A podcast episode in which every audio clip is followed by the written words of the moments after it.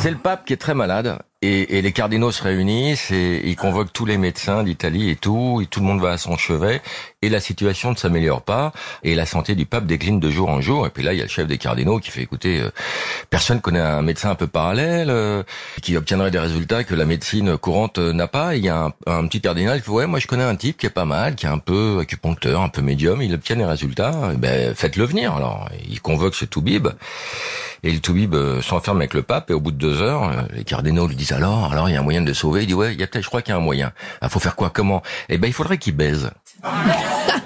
Chef des cardinaux, il dit bon bah faut le faire quoi. S'il y a une chance, il faut il faut la tenter, mais on le fait mais à une condition. Un, il faut que la fille soit aveugle. Faut pas qu'elle reconnaisse le pape s'il y a un truc, faut pas que ça transpire. Deux, faut qu'elle soit muette, si jamais elle reconnaît sa voix, tout, faut vraiment. Et trois, il faut qu'elle ait des très très gros nichons. Et un cardinal il fait mais des très gros nichons? Pourquoi des très gros nichons? L'autre fait parce qu'il adore ça.